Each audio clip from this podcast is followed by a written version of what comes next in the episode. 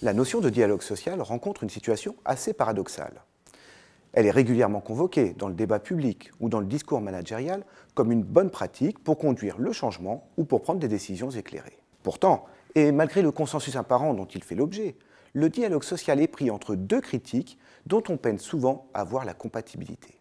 Pour certains, le discours de valorisation du dialogue social masquerait un mépris dont feraient preuve dans les faits les décideurs. Pour d'autres, le dialogue social est un moyen pour ces mêmes décideurs d'instrumentaliser les organisations syndicales et les détourner de leur rôle de contre-pouvoir. Pour comprendre ce paradoxe, il importe de revenir sur la définition du dialogue social, ou plutôt sur les tentatives de définition, car il n'y en a pas de stabilisé. Le dialogue social reste une notion floue qui la rend peu intelligible et très ambivalente. À l'instar de l'Organisation internationale du travail, il est en effet possible de définir le dialogue social par les activités qu'il recouvre.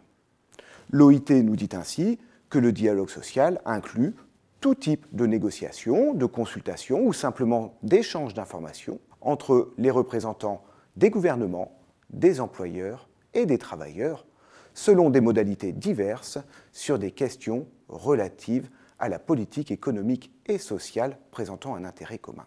En ce sens, le dialogue social recouvre un certain nombre de procédures qui permettent d'organiser la rencontre entre trois types d'acteurs, les travailleurs, les employeurs et l'acteur public, en vue de prendre des décisions. Cette définition est assez commode et a connu un succès certain, mais elle reste critiquée sous deux angles principaux.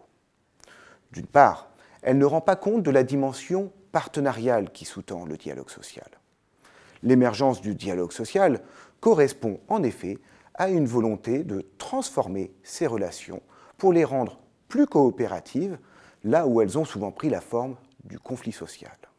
D'autre part, elle tend à donner à la représentation du personnel le rôle d'interlocuteur unique des décideurs qui lui préfèrent parfois un dialogue fondé sur une participation directe des travailleurs. Ainsi, le dialogue social peut faire l'objet d'une définition technique autour des procédures qu'il met en jeu ou d'une définition plus politique insistant sur ses finalités et ses acteurs.